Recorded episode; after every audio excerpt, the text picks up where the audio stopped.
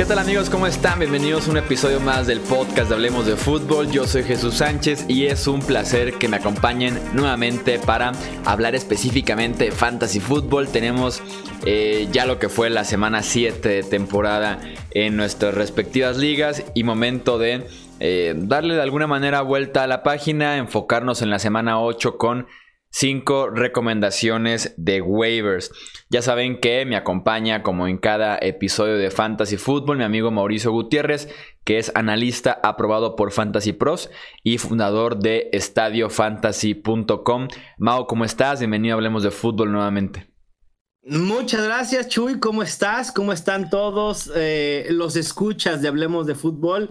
Contento ya la semana 8 marcará la, la mitad de la temporada fantasy, así que aquellos que comiencen ya a asegurar sus ocho victorias seguramente estarán peleando por playoffs y es cuando eh, hay que apretar en visión a futuro para poder tener una banca profunda que nos haga competitivos durante semanas de descanso, las lesiones y obviamente pensando en playoffs. Sí, sobre todo las lesiones que ya a estas alturas de la temporada se empiezan a acumular en los diferentes equipos de, la NFL o una molestia que por ahí se volvieron a grabar. Entonces, sí hay que tener una muy buena banca, hay que estar listos para cualquier baja y no estar el domingo a las 10 de la mañana buscando eh, opciones en los agentes libres para que te saquen de, de un apuro, como fue un equipo que tuve esta semana en las que te vine iniciando a Mark Walton de los Dolphins al como quinto receptor de los Packers y demás. bueno, Mark Walton no ha hecho malas cosas, ¿eh, Chuy? De hecho, lo estaré mencionando. Ah, es uno de los waivers para no soltarlo. Sí, ¿cómo no? Claro. Bueno, es el nuevo titular en Miami. Digo, yo sé que no entusiasma mucho decir, uy, el corredor principal de los Dolphins. Pero ahorita que eh, platique al respecto, verás que hay algo rescatable ahí. Sí, no puede que de los Dolphins no rescatemos nada, pero sabemos que una, de las leyes es el volumen es rey. Y, te adelanto, no son uno, sino dos jugadores de Miami los recomendar. No sé si porque esté muy flaca la caballada de waivers esta semana o realmente, pues a lo mejor hay un, a poco de magia de Fitzmagic por ahí. No, creo que, creo que es lo primero, Mau. creo que con eso ya me dijiste que estamos frente a una de las peores semanas de waivers en la historia. Excepto las dos primeras opciones, lo demás sí está más especulativo que nada. Arrancamos entonces de una vez con la eh, primera y mejor opción que tenemos para esta semana 8. La mejor para la siguiente semana, para lo que resta de la temporada, si su liga es de presupuesto, de waivers de presupuesto, es el momento de gastar. Obviamente no hay otra opción mejor que Chase Edmonds, el corredor de los Cardinals. Los Cardinals nos mintieron en la cara de una manera grotesca, diciendo, no, David Johnson va a estar activo, no hay ningún problema, eh, pudo practicar de manera limitada y ok, activo, dijimos, perfecto a lo más que puede hacer Chase Edmonds, tener un 30-35% de los acarreos. Para sorpresa de todos, David Johnson jugó solo en el 3% de los snaps. Tuvo un acarreo y no volvió a tocar el ovoide. Y creo que el acarreo vino, de hecho, cuando Chase Edmonds, del esfuerzo de tanto volumen, tuvo que ir a devolver el estómago ahí en la banca. Pues bueno, Chase Edmonds termina con el 94% de snaps, 97% de toques, con 27 acarreos y dos recepciones. Y además del volumen espectacular que tuvo, porque además fue un juego muy favorable contra los Giants en el que Arizona de una u otra manera pudo manejar eh, el reloj y el, el, encuentro, fue muy productivo, aprovechando este enfrentamiento, corrió para 126 yardas, anotó tres touchdowns y 24 yardas por aire. Sus 35 puntos fantasy lo hicieron el mejor corredor en la semana. Hoy Cliff Kingsbury anunció que David Johnson está día a día. Quieran, no sé si nos quieran esconder algo más grave. También se corrió la noticia que los Cardinals están buscando a Jay Ajayi, lo van a llevar para un workout, también Spencer Ware, y esto pudiera ser de la manera en la que queramos tomarlo. O David Johnson está lesionado mucho más de lo que creemos, o bien los Cardinals simplemente quieren ver qué hay en la agencia libre para traer profundidad a la posición, porque me parece, en, temas de NFL, Chuy, no sé qué, qué opines, me parece perdón por la palabra, pero una estupidez de Cliff Kingsbury ir a un juego con solo dos corredores sabiendo que uno de ellos va a estar limitado y solo lo vas a utilizar en caso de emergencia, que fue David Johnson. Y así lo dijo, solo en la manera en la que necesitemos a David Johnson lo íbamos a utilizar. Entonces, estabas dispuesto a arriesgar al mejor corredor que tiene tu equipo. Imagínate si se hubiera lesionado Chase Edmonds. ¿Qué hubieran hecho? ¿Se hubieran quedado sin corredores? Hubieran arriesgado a David Johnson, ya olvídate del fantasy fútbol. La realidad es que es una estupidez, lo mejor hubiera sido desactivar a David Johnson y punto. Pero bueno. Sí, no, y están obligadísimos a buscar sí o sí otra opción entonces. Exacto. Sí, porque además su tercera opción también está resentido de lesión, entonces no hay opciones. También mucha gente entró en pánico en redes sociales cuando salió la noticia de que Jay Ajay, vamos entonces por Jay Ajay. Digo, todavía no llegó el tweet de ya puedo soltar a David Johnson, pero estuvimos a nada de eso.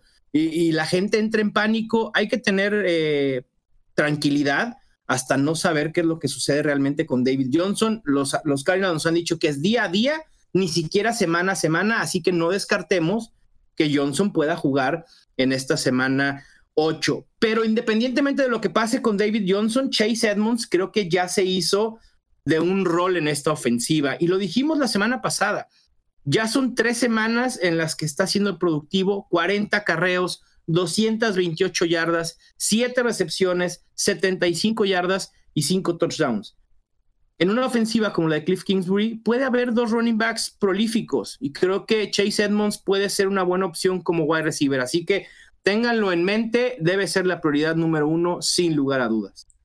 Sí, se está ganando eh, su lugar, ya se lo ganó incluso. Y claro, en una ofensiva tan dinámica que depende de tantas armas al mismo tiempo, con cuatro o cinco eh, abiertos, eh, movimientos detrás de la línea de golpeo, con Kyler Murray, la optativa y demás, sin duda alguna hay opción para que veamos a un par de, corredores involucrados y más si no está tan clara la situación con eh, David Johnson que tendremos que estar monitoreando muy de cerca.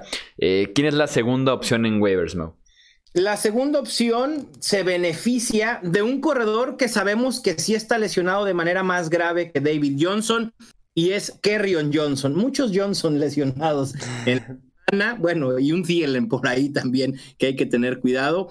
Pero Kerryon Johnson abandonó el juego contra los Vikings, no pudo regresar, se le vio en la banca con una rodillera y eh, Detroit informó que está semana a semana. Así que ahí sí, por lo menos se va a perder la semana 8 y probablemente más. El reporte de Ian Rappaport de NFL.com es que estamos ante unas probable baja de varias semanas del corredor principal de los Lions y en ese sentido Ty Johnson se vuelve una opción, si no confiable, sí por lo menos utilizable por el volumen que va a tener. Ante la ausencia de Johnson tuvo un 64% de snaps, el 54% de los toques. No fue muy productivo, terminó con 29 yardas terrestres y solo 28 por aire. De hecho, números muy similares que J.D. McKissick, aquel running back que estuvo un tiempo en Seattle.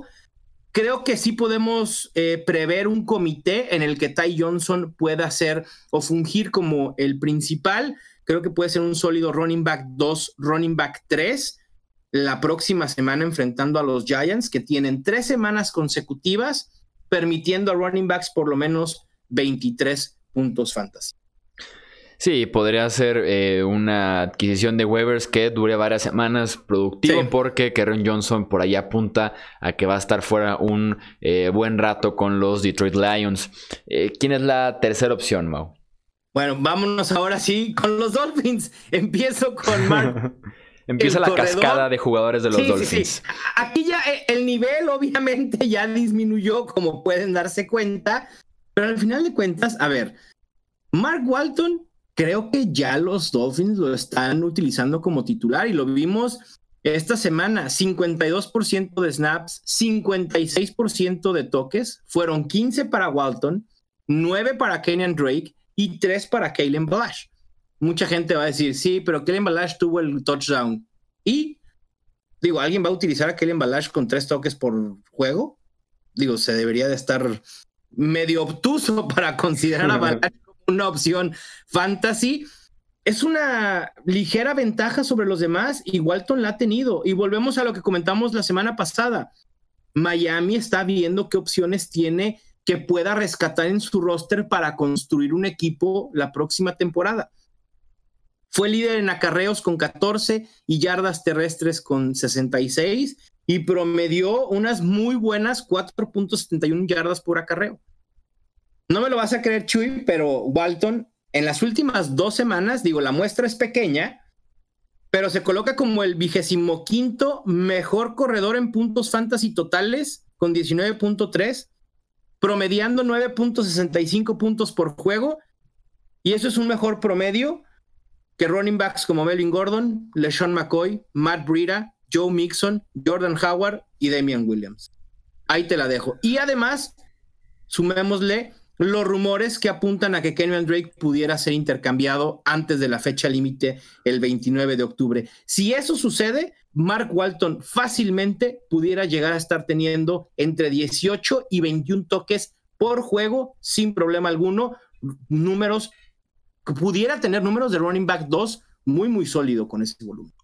Justamente iba, iba para allá. Si, si un momento es el correcto para ir por Mark Walton, es en esta eh, jornada de waivers porque no descartará que Kenan Drake se vaya de Miami, no sé, el miércoles, el jueves, eh, el mismo lunes que es la fecha límite. O sea, estoy casi seguro que se viene un cambio de Kenan Drake con los Dolphins. Entonces el valor de Walton aumentaría de una manera que no se pueden imaginar cómo va a estar la gente peleándose al corredor de los Dolphins. Así que de una vez vayan eh, por este nombre. Eh, ¿Cuál es la...? dime.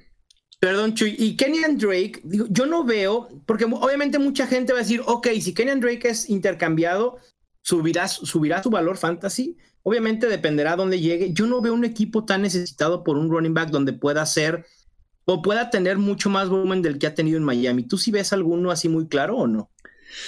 Algún equipo. A lo mejor Detroit pudiera ser, ¿eh? Detroit, si lo de Kerrion Johnson realmente es de más de cuatro o seis semanas, Detroit pudiera ir por Kenyan Drake. A lo mejor, ¿cuánto le queda de contrato a Kenyan Drake? Es lo que no sé. Ahorita déjame, déjame revisarlo. si, es, un año, porque si es un año pudiera ser una renta muy barata. Sí, si fuera un año, sí, sin duda alguna podría ser una opción como sustituto directamente. Eh, sí, le cae nada más el resto de la temporada 2019. Exacto, entonces hay equipos que pudieran verlo como renta de un año, ¿no? Eh, ya sea como suplente, como un muy buen suplente de algún titular, o en el caso de los Lions, bueno, pues creo que Kenyan Drake sería el más talentoso en el roster en caso de llegar al equipo. Estoy especulando, ¿eh? No he visto absolutamente nada. La mente a veces divaga, además, empieza eh, la rata a moverse. ocurrió ahorita porque realmente no veo otro. Pudiera decir los Bengals, pero los Bengals, a ver, no, no tiene sentido por más que eh, esté corriendo 0.66 yardas por acarreo Joe Mixon, no, no lo veo ahí, sería un desperdicio de, intercambio. No, creo que, sí, creo que sí el primero que se me podría ocurrir son los Lions, porque además tiene que ir un equipo que tenga interés de competir. Exacto. Eh, tal vez los Lions, tal vez si los Buccaneers se sienten todavía en la pelea, con todo el que tienen ahí un 2-4, tal vez los Buccaneers, pero sí es, son pocas las opciones para, para Kenan porque sí tiene que salir de ese equipo en Miami. Más porque ya con Miami, obviamente, súper decantado a enfocarse en el futuro. Eh, es momento tal vez de que te digan, ¿sabes que Una quinta ronda, pues échamela de eso a prácticamente nada es momento de que sigan sumando eh, selecciones. Eh, vamos ahora sí con la eh, cuarta opción. El, último Dolphin, lo prometo, de verdad, se los prometo, no hay más Dolphins en la lista, es de Van de Parker. No me lo van a creer, pero las últimas cuatro semanas de la temporada, este wide receiver es el decimoséptimo mejor en puntos fantasy por juego con 15.10. Eso sí no te la creo. De verdad, Chuy. En, PPR, ¿eh? estoy hablando de PPR, pero la realidad es que lleva tres juegos de manera consecutiva anotando touchdown. En semana 7 terminó como líder del equipo en targets y segundo en recepciones, solo detrás de Preston Williams. Me parece que el cambio a Ryan Fitzpatrick beneficia a las opciones aéreas en cuanto a fantasy fútbol. No sé si NFL eh, sirva o no sirva, o sea mejor George Rosen para ver qué te puede aportar George Rosen en el futuro. Yo estoy hablando exclusivamente de fantasy. Fitzpatrick es una mejor opción para que pueda generar más puntos a sus wide receivers. Y en ese sentido, Parker se ha beneficiado y sobre todo en una semana 8 en la que Adam Thielen seguramente estará fuera. William, eh, William, Will Fuller no va a jugar. Amari Cooper, Michael Gallup y Marquise Brown están en semana de descanso. Por ahí pudiera ser Parker opción para el flex.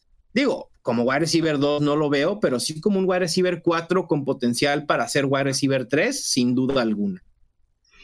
No suena mal, no suena mal sobre todo porque sí, Fitzpatrick que aumenta el valor de todos los involucrados en esa ofensiva. Y también Miami va a pasar, punto, porque normalmente va a venir de atrás y tiene que echar mano del ataque aéreo. Eso es normal por la situación del equipo. Entonces los targets creo que van a estar ahí para, para Devante Parker. La racha de touchdowns eventualmente llegará a su fin. Espero que no sea en semana 8, porque si no voy a quedar muy, muy mal. Te consejo. Sí, no, y además un equipo perdedor que tiene un quarterback que jala el gatillo tan sencillamente como Fitzpatrick, el tiempo basura. Suena, suena interesante lo que podrían por lo menos cocinar ya cerca del final de, los partidos. Eh, cerramos ya con la quinta opción. La quinta opción es otro receptor, Cole Beasley de los Bills. Es un receptor que, al igual que Parker, no ofrece gran potencial para lo que resta de la temporada habrá que verlo más como una opción de reemplazo a tener en la banca para ponerlo en alguna eventualidad de lesión o semana de descanso de alguno de nuestros titulares. Pero la realidad es que lleva cuatro de seis juegos con al menos 10.60 puntos fantasy en formatos PPR. Al estar jugando en el slot, creo que la producción o el volumen está de alguna manera asegurada con Josh Allen entonces, esos targets le pueden dar para estar teniendo entre 8 y 12 puntos de manera constante eh, cada semana. Ha bajado su yardaje en las últimas dos. Esta última lo salvó por un touchdown, pero como he sabido, no tiene ese potencial extra porque la opción larga de Josh Allen es John Brown y se ha establecido como la opción primaria. Dawson Knox no termina de cuajar y creo que Allen comienza a confiar en rutas cortas mucho más en Cole Beasley. Sí, que Beasley es experto en estarse eh, desmarcando constantemente en rutas cortas, en el centro del campo estarlo trabajando y mientras Allen esté preciso para completar también esos pases es que se puede aprovechar Beasley de estas situaciones porque sí, sin duda alguna es la opción que se ha convertido en el blanco de seguridad de alguna manera de Josh Allen mientras que John Brown sigue siendo el de rutas largas y normalmente el de touchdowns como lo fue justamente en esta semana 7 contra eh, los Dolphins.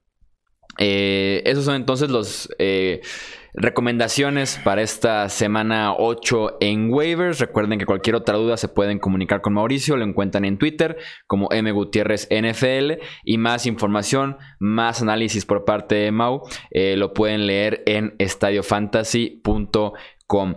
Mauricio, muchísimas gracias nuevamente y nos escuchamos a final de semanas para platicar de lo que va a ser la semana 8. Claro que sí, Chuy, muchísimas gracias. Te mando un abrazo. Espero que puedan reclamar a los jugadores que necesiten para mejorar sus equipos de fantasy. Eso es todo por este episodio del podcast de Hablemos de Fútbol. Recuerden que nos pueden encontrar en Twitter, Facebook, Instagram y YouTube. También nos encuentran como Hablemos de Fútbol. Yo soy Jesús Sánchez y nos escuchamos en el próximo episodio. Hasta luego.